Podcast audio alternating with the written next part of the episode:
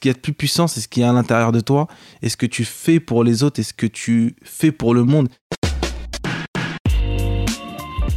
Bonjour à toutes et à tous, je suis Alexandre Mars et vous écoutez Pause, le podcast où l'on prend le temps. Le temps de s'arrêter, le temps d'écouter, le temps d'explorer, le temps de rire. Merci de votre fidélité et d'être de plus en plus nombreux à nous rejoindre chaque semaine. Chaque épisode est l'occasion de marquer un temps d'arrêt pour aller à la rencontre de mes invités. Ces femmes et ces hommes sont des artistes, des chefs d'entreprise, des écrivains, des entrepreneurs, des sportifs ou des activistes. Ils ont accepté le temps d'une pause de nous livrer les dessous et les secrets de leur parcours. Nous allons parler de réussite et d'échec, d'engagement et de mission, d'entrepreneuriat et de défis. Un moment unique et sans concession pour vous inspirer et vous évader. Vous êtes en pause, soyez les bienvenus. Issu d'une famille immigrée du Sénégal, mon invité est un détecteur d'opportunités. À seulement 29 ans, il est un entrepreneur de sa génération au parcours singulier. Pourtant, les années à se chercher et à se laisser porter furent longues et indécises pour ce jeune homme de Cergy-Pontoise. Il lui faudra un voyage au cœur de ses origines sénégalaises pour bousculer sa vie et opérer le déclic qui le mènera à la tête d'un réseau d'influenceurs à la culture urbaine, le plus puissant de la place de Paris. Aujourd'hui, il collabore avec des grandes entreprises internationales parmi lesquelles Puma, Kellogg's ou encore Danone. Il est au micro de Contre toute attente pour nous raconter son parcours audacieux hors des sentiers battus. Bonjour Gallo Diallo. Bonjour Alexandre. Ton papa Ibra est arrivé en France en 1974. Il devient ouvrier en usine. Ta maman, Diary, le rejoint donc en 1987. Vous êtes installé dans un HLM de Cergy-Pontoise. Tu es le cadet d'une fratrie de six enfants. Ton frère et toi, Omar, vous êtes les deux seuls nés sur le territoire français. Est-ce que tu as ressenti déjà un décalage avec tes quatre autres frères et sœurs, et même avec tes parents? Euh, un décalage, pas tellement, parce que c'est vrai que chez moi, on parlait tous la langue euh, ethnique, donc le Peul. Le Peul, ouais. Il n'y avait pas forcément de décalage dans le foyer familial. C'était euh, plus peut-être dans les centres d'intérêt. C'est vrai que nous, on a beaucoup plus une image marquée culture urbaine, mon frère Omar et moi, alors que mes deux autres grands frères, c'est une autre histoire de la banlieue, c'est une autre histoire de... Il y a combien d'années de différence entre ton plus grand J'ai 10 ans d'écart avec mon plus grand frère. D'accord.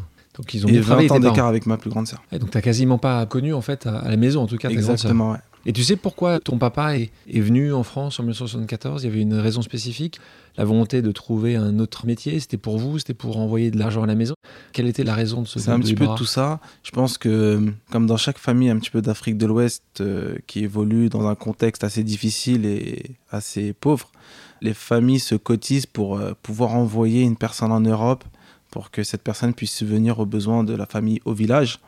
Et mon père, entre guillemets, s'est sacrifié euh, pour revenir en France, travailler, subvenir aux besoins de sa famille au Sénégal, donc sa famille, ses frères, ses sœurs, ses parents, ses cousins.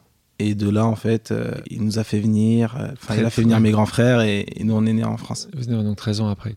Tu as raison, il, a- il s'est sacrifié, je pense que c'est le terme. La famille venait d'où au Sénégal? Tu disais c'était l'ethnie des Peuls. Euh, par rapport aux grandes villes que peut-être les Donc, auditeurs connaissent, Dakar. le Sénégal, dans la région de Matam, il y a un petit village qui s'appelle Kobilo. Donc je viens de Kobilo. Kobilo. Combien d'habitants dans votre village? Pas énormément. Ouais, ouais. Moins de 10 000, je pense.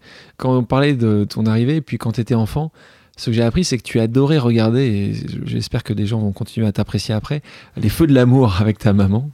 Tu étais fan du personnage principal qui s'appelle Victor Newman. Ça. Tu disais même qu'à l'époque, tu voulais peut-être même devenir euh, lui, enfin un homme d'affaires. Qu'est-ce qui te faisait rêver de ce Victor Newman? Il dirigeait, il avait de l'argent, c'était quoi C'était un chef de famille, entre guillemets, un chef d'entreprise. En fait, les feux de l'amour, ça m'a un petit peu été imposé. Je pense que c'était une technique pour ma mère d'apprendre le français, Français, parce bah oui. que de voir des téléfilms et ainsi de suite. Et finalement, vu que ça nous a été imposé, on va dire ça comme ça, j'assume pas trop. Donc euh, j'ai commencé à bien aimer, j'ai commencé à suivre les épisodes. Et de là, en fait, euh, c'est vrai que quand j'étais jeune, j'étais pas forcément le meilleur au football, j'étais pas forcément le meilleur dans d'autres sports. Et là, je vois l'exemple d'un homme d'affaires qui euh, n'a pas besoin d'être fort euh, au sport, même si j'étais pas mauvais, mais qui brille d'une toute autre manière, qui est charismatique, euh, qui gère des entreprises, qui fait des affaires, qui est influent. Et je me dis, waouh, c'est un métier que je voudrais faire. À quel âge tu te dis ça? Très jeune, très jeune. Je pense que je devais avoir peut-être 7, 8 ans.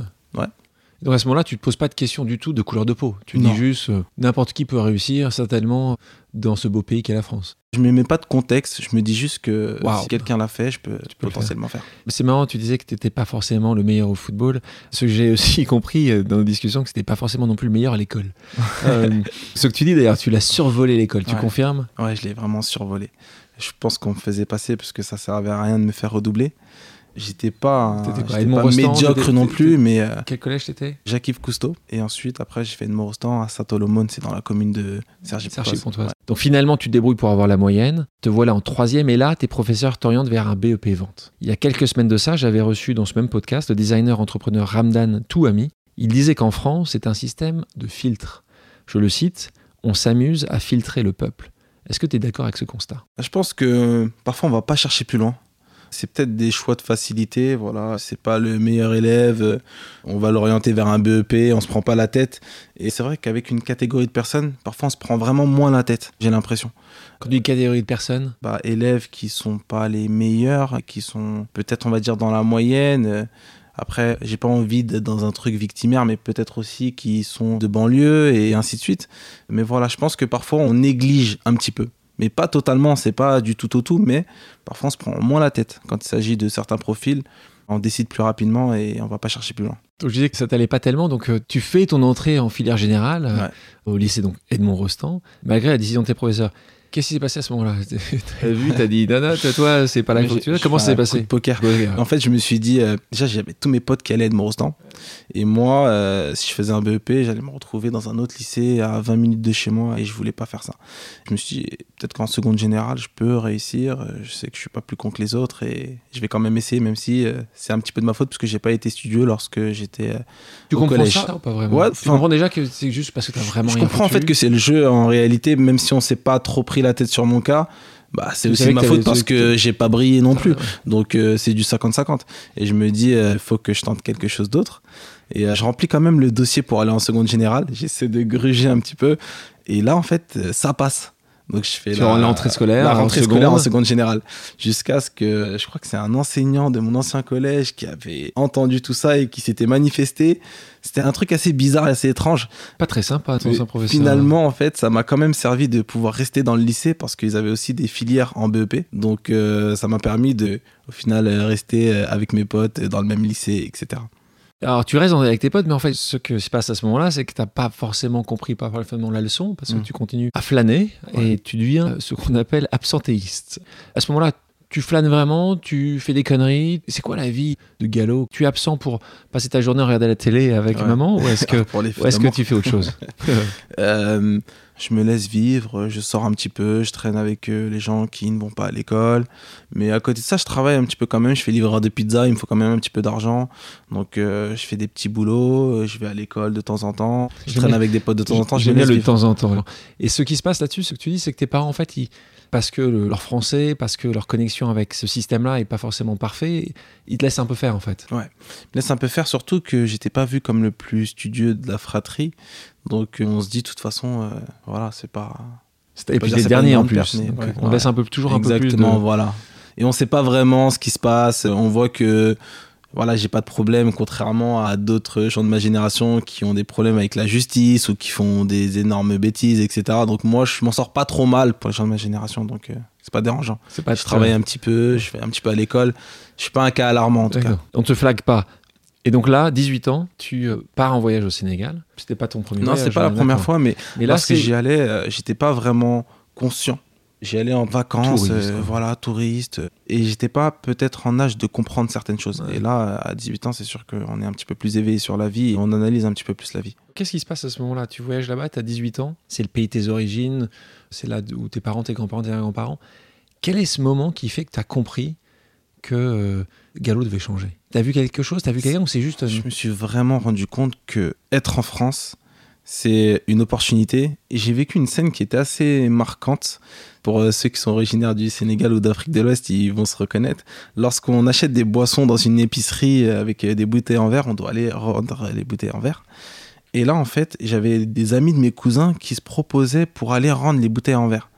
Et peut-être que lorsqu'on rendait les bouteilles en verre, on nous rendait une petite bien pièce sûr, de monnaie et ainsi pièce de suite. monnaie, exactement. Mais euh, ce qui m'a frappé, c'est que du coup, à chaque fois, je laissais euh, les amis de mes cousins aller euh, rendre la bouteille en verre. Et une fois, je me retourne et je regarde de loin. Et en fait, ils se proposaient d'aller rendre les bouteilles en verre pour boire le fond de la bouteille. Et là, c'est une image en fait qui m'a marqué, mais vraiment, je me suis pris quatre claques et je me suis dit, waouh, putain.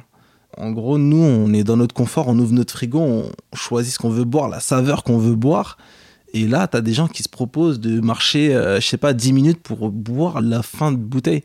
Cette image, m'a quand même marqué, même si je voyais euh, des gens qui dormaient dans les rues, plein de choses, même en France, euh, tu vois là, la pauvreté, tu vois les sans-abri. Mais là, en fait, cette scène, je sais pas, ça m'a marqué parce que c'était fort et, et j'étais ému. Et à côté de ça, mon père, c'était important pour lui que je vienne régulièrement au Sénégal et que je parle également aux anciens du village. Donc, euh, ses oncles, euh, ses tantes, majoritairement euh, ses tantes plus que ses oncles.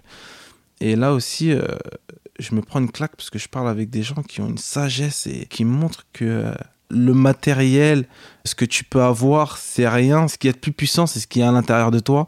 Et ce que tu fais pour les autres et ce que tu fais pour le monde et la place que tu as dans le monde. Et très tôt, je comprends vite que je suis coincé dans une bulle. Je me suis mis dans une bulle en France où je me plains de choses et où je glande.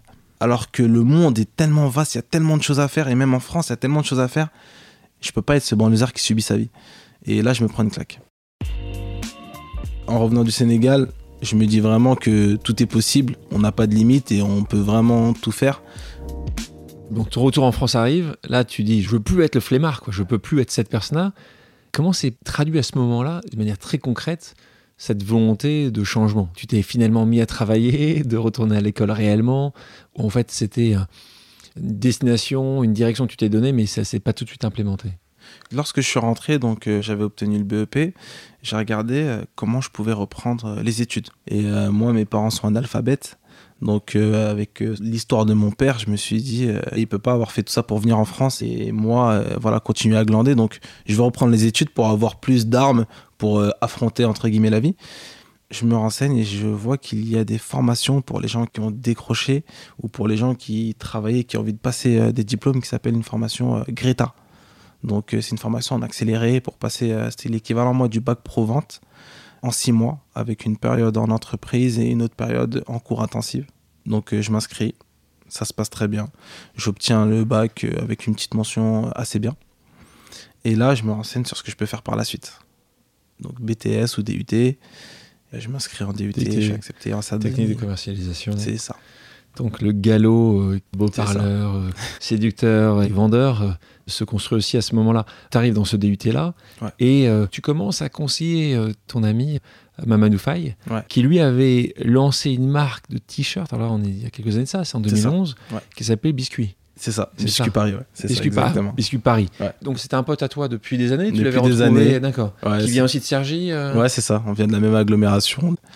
Et euh, du coup, on se connaît. Et il était dans la classe de mon frère, donc Omar, qui a un an de plus que moi. Et euh, Omar et moi, on a le même cercle d'amis, donc ses amis sont aussi mes amis. C'est comme ça qu'on se rencontre. Et il lance sa marque. Et c'est vrai que j'avais pris un petit peu plus confiance en moi depuis ce retour du Sénégal. Donc, en revenant du Sénégal, je me dis vraiment que tout est possible. On n'a pas de limite et on peut vraiment tout faire. Encore une fois, grâce au parcours de ce que mon père a pu accomplir donc en passant du Sénégal à la France, parce que c'est vraiment là-bas que j'ai appris euh, son histoire. Et je me dis, euh, tous les entrepreneurs qui sont autour de moi, je vais leur filer des coups de main euh, en fonction des petites compétences que je pouvais avoir. Et je l'aidais euh, notamment sur la communication. En fait, les petites compétences que tu avais, tout jeune, hein, à 20 Ouais. piges, tu te disais, plutôt sur la communication, Ouais. donc tu devenais un consultant en fait. Exactement. C'est vrai que j'étais très à l'aise pour parler en fait avec les enseignants, avec les gens autour de moi. Lorsque tu sors euh, entre potes, il y a toujours une personne qui doit se dévouer pour euh, demander des choses et c'était toujours moi. toi. Et malgré que, comme j'avais survolé euh, ma scolarité, j'avais beaucoup de lacunes, même dans mes fautes. euh, je pouvais faire des fautes d'orthographe qui s'entendent à l'oral. Parce que justement, j'ai survolé l'école. Mais avec l'audace et avec la volonté, bah, je parlais très facilement. Du coup, j'étais entre guillemets un bon communicant. Et voilà pourquoi j'ai commencé à l'aider dans ses recherches de partenaires, dans sa communication, euh, même sur les réseaux sociaux et ainsi de suite. Quoi. Pourquoi toi tu aides et pourquoi toi tu t'es pas dit je vais le faire aussi? Tu Ouais. préfères aider, conseiller, plutôt que toi-même. euh, Bah, je pense que j'ai saisi les opportunités. Là, j'ai commencé par l'aider. Ensuite, on s'est associés. Donc, euh, tu viens associé Donc, à ouais, de je, Biscuit deviens, Paris. je deviens associé à Biscuit. Et oui, il y en avait plein, des potes qui avaient besoin d'aide. Et il faut savoir que moi, je suis une personne qui brainstorm facilement. C'est-à-dire qu'on va se voir pour tout et n'importe quoi et on va finir par brainstormer sur un projet que tu pourrais avoir. Donc, euh, c'est naturel chez moi. Et du coup, ouais, j'aide les potes, euh, ça se passe bien. Je m'associe avec Mamadou, on commence à prendre un petit peu plus d'ampleur. J'arrive en école de commerce avec un petit peu plus de visibilité, un meilleur réseau, et, Et on ouais. essaie de lancer la machine. Et tu es toujours associé avec euh, Mamadou? Toujours associé avec. Donc, euh, Biscuit Paris, toujours actif. Là, on ouvre une boutique dans le centre commercial du Quarks à Gennevilliers. Ah, donc c'est chouette, vous travaillez toujours ensemble. Donc tu le dis après le DUT, donc il faut quand même se souvenir de là où on Ouais. arrive. On est un flâneur qui va au lycée général, qui fait un BEP, qui termine par un autre euh, bac pro. Ouais. On est en DUT et là, te voilà à l'INSEC. L'INSEC qui est une école de commerce. Moi, ce qui m'intéresse, c'est d'arriver à comprendre comment euh, justement le jeune homme avec le passé scolaire euh, se trouve dans une bonne école de commerce, qui plus est payante. Ouais. C'est quoi ce moment qui fait que tu vas encore faire une école de commerce? Toi qui es là, devenu entrepreneur, conseiller, Ouais. pourquoi tu veux quand même encore avoir des diplômes? La France nécessitait que tu aies des diplômes pour que tu sois reconnu? Est-ce que tu penses que c'était compliqué pour toi parce que tu t'appelais Diallo, plus compliqué pour quelqu'un d'autre? Pourquoi tu vas faire une école de commerce? C'était vraiment une opportunité parce que j'accompagnais une pote du coup qui elle s'était inscrite à l'INSEC. Euh. Elle m'avait demandé Ophélie exactement. Elle m'avait demandé de l'accompagner et sur le trajet elle m'a dit mais pourquoi tu t'inscris pas Sur en le trajet. de commerce? Exactement c'est ça. Et là je lui ai dit non c'est quoi l'école de commerce? Euh, c'est plus pour les gens qui ont fait prépa euh, Bah oui. ES prépa derrière Ouais. une école de commerce. Et moi d'ailleurs je vais entreprendre je sais ce que je veux faire je vais entreprendre là je suis déjà dans le textile dans la communication. Et elle me dit, mais ça te coûte rien, regarde, ça peut même t'aider dans ton entrepreneuriat et, et tente. Et je me suis dit, pourquoi pas J'ai pris le dossier pour euh, concourir, du coup.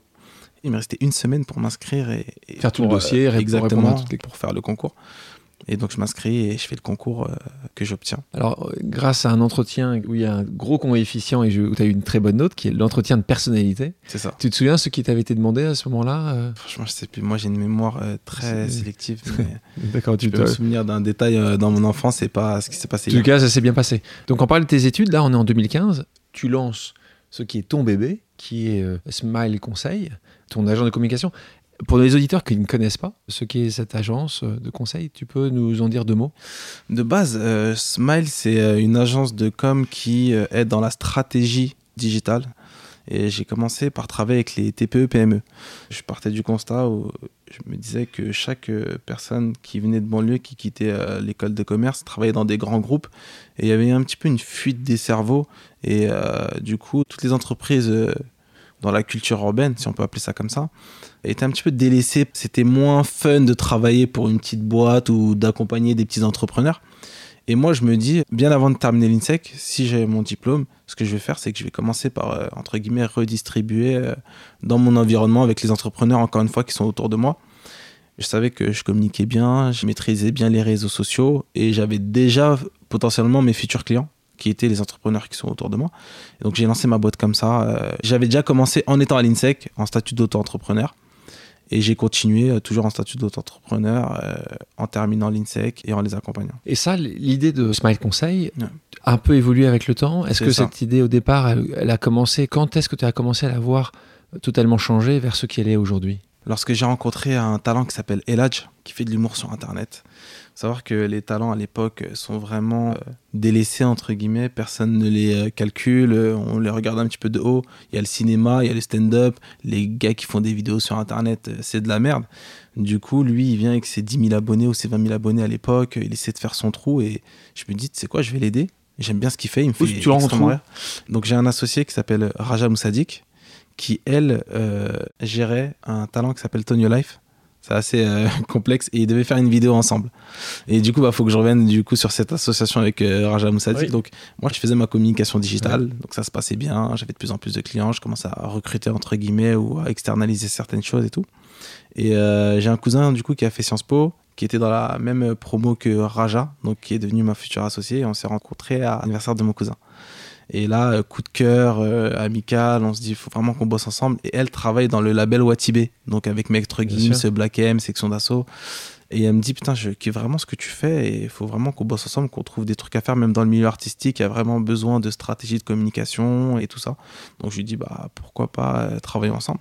Et elle gérait aussi, du coup, un talent qui s'appelle euh, Tonio Life. Et là, en fait, euh, elle a rejoint la société. Elle a quitté Watibé, non Euh, non, elle Elle faisait les deux, au début. Ouais. Elle faisait les deux. Elle a rejoint la société. Donc on la développe et euh, moi je rencontrais Ladj dans ce cadre-là. Et j'ai un coup de cœur pour lui et j'apprends le métier du marketing d'influence sur lui. Vraiment, on le développe, euh, on investit euh, dans de la vidéo, euh, dans des synergies avec les médias, plein de choses. Et en un été, je me souviens, il prend euh, 250 000 abonnés. Et euh, c'est le gros phénomène du moment. Sans modèle économique. Sans modèle économique. Au début, là- c'était juste de l'entraide. Ouais. Forcément, on a des opportunités euh, qui viennent à nous, on fait le filtre, ok, ça on le fait, ça on le fait pas. Tu te souviens de la première grande opportunité que tu as eue Première grande opportunité. C'est ça qui t'a fait comprendre que tu pourrais très bien vivre de cette. euh, Je crois que c'est euh, une pub avec Monogram. Hein. Euh, C'était lors de la Cannes en 2016, il me semble. Et on a été démarché par Monogram, donc c'est du transfert d'argent D'argent, entre ouais. Pays, à l'international, ouais. c'est ça hémisphère nord, hémisphère sud, la majorité. Exactement, voilà. Et euh, là, on passe en télé sur Bean, il me semble, donc pour une pub télé. Donc là, je me dis, waouh, il se passe un truc, euh, on négocie. Et au début, vraiment, je pensais pas qu'il y avait un modèle économique autour de tout ça, parce que j'étais vraiment pas attiré par le modèle économique du placement produit, comme on peut le voir avec les gens de télé-réalité. Et là, j'apprends vraiment tout ce qui est brand content, euh, opération sur la notoriété d'une marque, euh, pas des talents qui soient VRP, euh, qui vendent des trucs avec des codes promo. Donc, euh, c'était pas ça du tout. Et là, je me rends compte qu'il y a une autre voie que celles qui sont déjà existantes. Et bah, je l'emprunte. On fait un gros taf avec Elage dessus. Et là, j'ai plein de talents qui m'approchent, qui veulent vivre la même vie qu'Elage. Quoi. Ouais. Donc, là, c'est ceux qui étaient vus en tout cas à l'époque Ouais. comme le premier grand euh, talent. euh, et donc, tout de suite, Sur Facebook, les, autres- les Snapchat. autres qui veulent se retrouvent à dire euh. Gallo, prends-moi. Exactement. Voilà. Et dans ce sujet avec Raja, justement, qui est ton associé, donc elle a été essentielle dans ton succès. Ouais. Vous travaillez encore aujourd'hui Toujours, ensemble. toujours. Tu considères justement que votre force, c'est votre complémentarité Exactement. Ouais. Tu n'aurais pas pu le développer comme ça seul. On peut pas savoir, mais en tout cas, ce qui est sûr, c'est que c'est en grande partie euh, grâce à elle qu'on a pu prendre ce virage et qu'on en est là. Elle est extraordinaire, vraiment. Je dis pas ça parce que c'est mon associé, Mhm. c'est C'est encore mieux. nana qui fait énormément de choses. Elle est très volontaire. euh, Elle elle fait- a- elle- elle est- maintenant, elle fait ça à 100%. mais elle fait plein de choses à côté. Elle a son association euh, Incredible Girls euh, où elle aide les nanas qui veulent entreprendre, qui veulent faire des choses. Elle fait plein de choses à Génial. côté, mais elle est toujours aussi investie euh, sur Smile. Ce qui est extrêmement intéressant dans ce que toi tu as vu, en 2005-2006, c'est YouTube qui se lance. Rapidement après, on se retrouve avec beaucoup de YouTubeurs, dont certains aujourd'hui qui sont extrêmement connus, qui gagnent aujourd'hui euh, aussi beaucoup d'argent en faisant la promotion de produits. Ce qui est intéressant, c'est que toi, tu as vu justement ce qui était la prochaine étape. Et donc, c'était euh, Instagram. Instagram, Snapchat et chronologiquement Facebook, Ouais, Snapchat et Instagram. ouais. C'est ça. Et euh, sur les trois, euh, je suis arrivé avec euh, cette vague. Ouais. Ça, c'est évolution. Est-ce que tu as vu ça? Parce que, comme tu nous dis depuis tout à l'heure, ce qui est assez rafraîchissant, tu dis souvent, ben, c'est arrivé comme ça parce que j'étais au- l'anniversaire de mon cousin et Raja était là. Ouais. Et donc, c'est quand même être au bon endroit au bon moment, ce qui est aussi une qualité d'entrepreneur. Mais est-ce que, quand même, au bout d'un moment, tu t'es dit, tiens, l'influenceur, Instagram, il n'y a rien? Ou est-ce que Ouais. tu t'es dit, euh, tu t'es laissé porter Ou est-ce que tu as été un peu plus. Pas- euh, J'avais pas fait un plan, euh, j'ai juste saisi euh, les opportunités qui se présentaient, mais je savais que je voulais le faire à ma manière. Comme euh, la conviction qu'en sortant d'école de commerce, je voulais travailler dans un environnement de culture urbaine et avec mes codes, avec mes spécificités, là je savais que j'allais être dans le marketing d'influence à ma manière, avec des codes qui nous ressemblent, avec nos valeurs et avec euh, notre vision de la vie, de ce qu'on veut faire et de ce qu'on veut apporter. Ça c'est une certitude. Donc j'avais pas de plan, business plan, euh, modèle économique bien ficelé. J'avais plus euh, des valeurs que je voulais amener, une manière de faire, une vision qui était tout autre. Ton talent qui a le plus de followers, c'est. Il a 3 millions 3 sur Snapchat, c'est le numéro 1 Snapchat France. Et quand quelqu'un comme ça peut justement avoir une connexion très forte, qui était peut-être il y a 20 ans avec le journal télévisé de TF1, comment tu es sûr qu'il ne va pas avoir quelque chose qui ne devrait pas être dit? Comment, Quelles sont tes cartes de fou, euh, Gallo? Ah, déjà, c'est de la veille, mais surtout, en fait, nous, on n'a pas la prétention de savoir euh, ce qu'il faut dire, ce qu'il faut faire. Aujourd'hui, un talent, il sait euh, presque mieux que nous euh, ce qu'il faut faire, parce que c'est lui qui a réussi à construire euh, également sa communauté. Mais nous, on est plus là en tant qu'alternative. Aujourd'hui, ils sont dans le daily content, ils font du contenu tous les jours, du contenu léger, c'est cool. Et nous, on essaie de se greffer à ça et ajouter de la profondeur à tout ça, parfois dynamiser avec des contenus qui sont beaucoup plus sérieux et à côté de ça avec des actions sociales et on essaie de faire en sorte qu'ils puissent en vivre de leur art donc en trouvant des partenariats mais vraiment qui sont de qualité et qui vont pas euh, travestir ce qu'ils veulent véhiculer et ainsi de suite quoi. Donc nous on est vraiment l'alternative. On apporte autre chose et on se positionne pas en tant que gendarme ou en tant Censeur, je comprends ce que tu dis, mais est-ce qu'il y a déjà eu une fois un talent qui a publié quelque chose qui t'a choqué, Qu'est-ce que tu as fait à ce moment-là Est-ce que tu pourrais te séparer d'un talent Bien ou sûr. pas du après, tout je suis pas pour euh, la personne qui faute. euh, on se sépare, c'est beaucoup plus compliqué que ça. Et je pense que justement, il faut vraiment accompagner les gens. Il faut de la pédagogie. Et généralement, on fait pas une faute comme ça. Il faut comprendre. Il faut vraiment faire les choses bien. Mais en tout cas, c'est sûr qu'on est dans une relation de confiance. Et lorsque je leur dis euh, supprime ça, ils le suppriment. On débat pas parce qu'ils savent que je suis bienveillant et je suis là pour leur bien. Mais euh, ça arrive très rarement. Après, ça peut arriver. Et si ça arrive, bah, on se pose, on essaie de comprendre pourquoi d'abord. On essaie de voir euh, ce qui l'a poussé à mettre tout ça et on essaie de voir comment on peut corriger le tir. Et derrière, on essaie d'en tirer une grosse leçon. Qu'est-ce qui- Mais qu'est-ce- sans que ce soit rédhibitoire ou Euh, ah, t'as fait une faute, euh, tu dégages. Non, on n'est pas du tout comme ça. Donne-moi l'exemple de ceux qui, toi, sans citer le talent, mais qui tu t'es dit ça, c'est pas possible. Bah, il y a déjà eu une bagarre entre deux talents. Mais c'était pas de la faute du talent que je représente. Donc euh, après, il n'y a jamais qu'un fautif. Et du coup, là, j'étais très dégoûté parce que je me suis dit, euh, l'image que ça renvoie, l'exemple que ça donne, et, c'est d'une tristesse, t'imagines? Vous êtes des humoristes et vous en venez aux mains, c'est ouf, tu vois. Et euh, après, derrière, grosse gestion de crise et tout, et, voilà. Mais euh, pareil, après ça, je me suis pas dit, euh, bah, tu sais quoi, il a fauté, il est rentré dans une provocation, ils se sont lancés des pics, je le jette. Non, j'ai essayé vraiment de comprendre la source du problème. J'ai essayé de voir comment on pouvait arranger tout ça, et j'ai essayé de faire en sorte qu'on en tire une vraie leçon qui sert à tous les talents même que je représente, et même au-delà des talents que je représente, tous les talents euh, sur le web. Lorsque je rencontre un talent qui a du potentiel, je me pose pas la question s'il est noir, s'il est blanc. Je me dis, il a du potentiel, il est fort, euh, on marche ensemble, quoi. T'as combien de talent aujourd'hui? 11. Est-ce que t'as réussi à en repérer un à Sergi Pontoise ou pas? Pas encore. Ah pas encore. Eh Sergi, qu'est-ce que vous faites? Il faut vraiment quand même qu'il y en a, je suis sûr qu'il y en a. Je suis sûr qu'en plus tu seras un peu biaisé quand on verra un. euh, En regardant la liste de tes talents, El Hadj, Jas Riyad, Boris Becker, Vargas 92, Alexandre Gigot, Observateur Eben, Acrobat 94, Radoudou 13, Benito et Kader Diaby, il y a quelque chose qui m'a particulièrement intéressé. Un, il n'y a que des garçons, tu le sais, hein, tu le voyais venir. Et deux, ils sont tous issus de la diversité. Ouais, c'est important euh, pour moi, même s'ils sont pas tous issus de la diversité, parce que Alexandre Gigot, euh, du coup. euh, mais majoritairement au niveau des femmes. Donc, Ton nouveau talent? Mon nouveau talent, donc, qui est Ah. Béguinéa, Hmm. qui s'appelle Fatou. Très, très, Bienvenue, très, très Fatou. gros talent. Bienvenue, Fatou. Et je travaille aussi avec Laura Pétard, donc, qui n'est pas signée encore, mais on collabore énormément ensemble. En fait, là, les talents cités, c'est un petit peu le collectif de talents. Après, c'est c'est vrai que c'est difficile de. Il y a une raison, tu penses que ces médias-là ont été plus appréhendés par les garçons que Ouais, les filles, déjà les hommes dans la les représentativité, t'as 90% d'humoristes euh, mecs sur Instagram, Snapchat, etc. En tout cas, qui ont vraiment euh, percé. Et 10% de femmes. Et, et dans ces 10% de femmes, c'est dur de parfois les intégrer à un collectif. C'est un vrai travail que là, je suis en train de faire. Et justement, là, je cherche à recruter justement des femmes parce que peut-être qu'il faut que je crée euh, voilà, une deuxième euh, cellule. Donc, toujours sur Équipe Smile avec, les gars et avec un que collectif. euh, Bouger avec 10 garçons euh, qui sont comme eux, c'est ça doit être bien chiant. parfois. Seconde question après de parler des hommes et les femmes. L'autre point, c'est la diversité. Évidemment qu'on adore ici. il faudrait quasiment que tu fasses de la discrimination négative, ce qui est quand même assez rare. Là-dessus aussi, tu trouves que c'est parce que c'est toi, parce que c'est ton environnement premier, parce qu'il y a plus, évidemment, peut-être euh, d'humoristes issus de la diversité. Comment tu expliques ça? Ouais, c'est un petit peu de tout ça. Et après, euh, lorsque je rencontre un talent qui a du potentiel, je me pose pas la question s'il est noir, s'il est blanc. Je me dis, il a du potentiel, il est fort, euh, on marche ensemble. Quoi. Je vais pas non plus me priver de certains très gros talents parce que du coup, dans l'équipe, il y a que euh, des noirs et des arabes. J'en suis pas Ouais, là non plus. Après, il n'y a pas que des noirs et des arabes non plus. Il y a Alexandre Gigot, je le répète, Ouais. il y a Laura Pétard. Et d'ailleurs, tu l'assumes parfaitement. Ce qui est assez intéressant quand on te parle, c'est que pour toi, c'est pas un sujet. Non, c'est Euh, pas un sujet. Ce qui est assez génial, et c'est vrai que dans ce qu'on voit au quotidien avec toi, c'est que tout ça n'est pas un sujet. Pourtant, euh, tu le sais très bien que ça l'est quand même. Euh, En France, et pas qu'en France, il y a quand même un vrai sujet et un, et un profond euh, malaise aussi sur sein de ces thématiques-là. Donc c'est toujours assez intéressant. Après, de- c'est vrai que moi, dû à mon parcours, j'ai très peu de code. Je pense comme un enfant, je pense de manière très directe.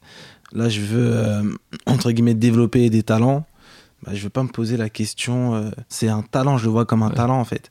Dans un sentiment premier, tu te poses aucune question à ce niveau-là. Je pense comme un enfant, je me dis voilà, il a du potentiel. euh, Et c'est intéressant ce que tu dis, parce que toi, l'année dernière, euh, tu te retrouvais à avoir touché, euh, collectivement, vous avez touché plus de 2 milliards de personnes, C'est ça. ce qui est quand même assez incroyable. milliards de vues. ouais, de vues. Ouais. c'est pas de personnes, c'est des milliards de vues. Les médias traditionnels n'arrivent pas forcément toujours avec ce type de chiffres-là. La question, c'est que toi, tu en as conscience, euh, mais est-ce que tous tes talents ont conscience de leur influence Je pense, ouais. Aujourd'hui, ouais, parce qu'on a participé à des campagnes euh, comme la Love Army euh, pour lever Bien des sûr. fonds. Jérôme, euh, exactement. Et là, en fait, on voit qu'avec le digital, qu'avec Internet, qu'avec les réseaux sociaux, on arrive à faire des choses qui sont formidables et s'en rendre compte. Est-ce que tu penses qu'au final, ce sont plutôt les influenceurs qui ont besoin d'Instagram ou Instagram qui a besoin des influenceurs? Les deux. Les deux Ouais.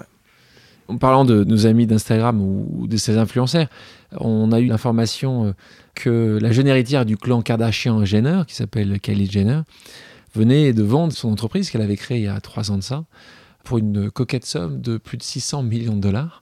C'est une marque de cosmétiques euh, qu'elle avait créée. Euh, c'est pas uniquement la seule chose à, savoir parce que elle avait aussi 151 millions de followers. Et chaque fois qu'elle faisait un post publicitaire sur Instagram, elle touchait, tu t'en souviens, tu sais, tu connais comment elle touchait ou pas? Non. Mais beaucoup. Un million de dollars par poste. Mmh, ouais. C'est une tendance d'avenir. Est-ce que tu vois de plus en plus de grandes marques utiliser justement ces influenceurs et aussi tes influenceurs pour euh, diffuser un message auprès de, de leurs followers? Bah, Je pense que tout le monde tend à l'influence. Euh, Aujourd'hui, même un pâtissier, euh, même un, un beatmaker, un graphiste peut être suivi sur les réseaux sociaux et je pense que c'est d'avenir, vraiment. Tout le monde va tendre à avoir euh, une communauté en fait et à, à communiquer avec cette communauté. Donc je pense que ça va forcément euh, évoluer encore plus. Après, je sais pas ce qu'elle génère, mais peut-être que c'est cohérent parce qu'elle génère l'engagement l'engagement qu'elle génère. énormément. Mais justement, par rapport à tes influenceurs à toi, on peut définir que c'est un métier aujourd'hui, un métier d'avenir.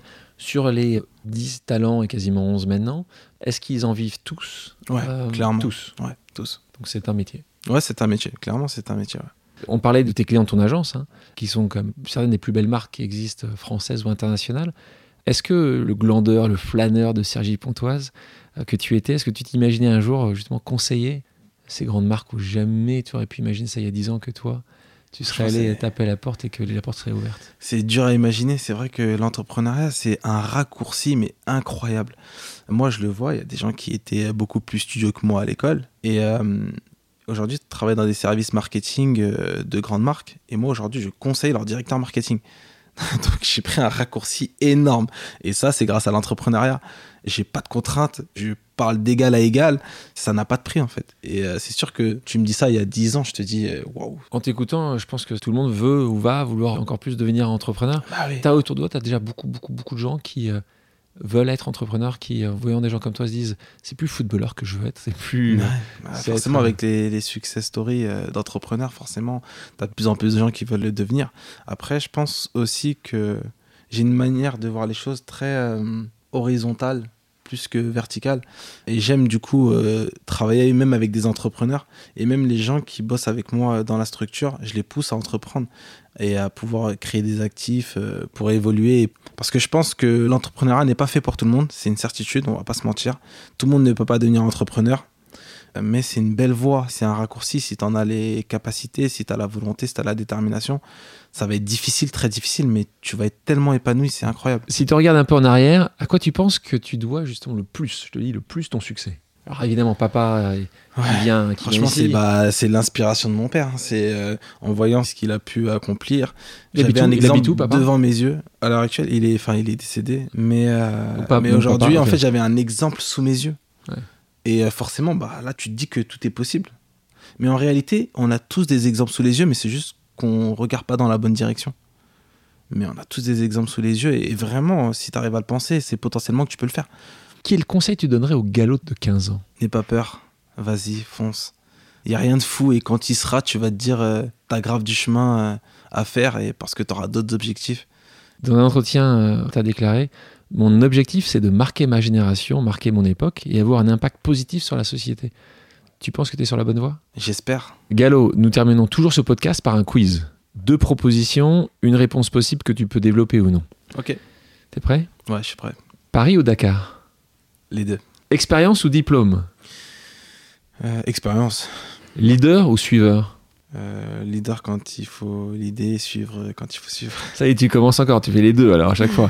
Solo ou collectif Collectif. Niska ou Fianso Niska. Basket ou foot Foot. Eladj ou Jamel Debbouze Et Ladj. Tête dans les nuages ou pied sur terre Pied sur terre. Brut ou Combini Brut. Inès Reg ou Camille Lelouch Euh. Je dirais Camille Lelouch parce que je, je la connais plus que Ines Reg. Puma ou Veja? Puma. Insta ou Snap? Insta. Gallo, merci d'avoir accepté mon invitation. Merci pour l'invitation. C'était top.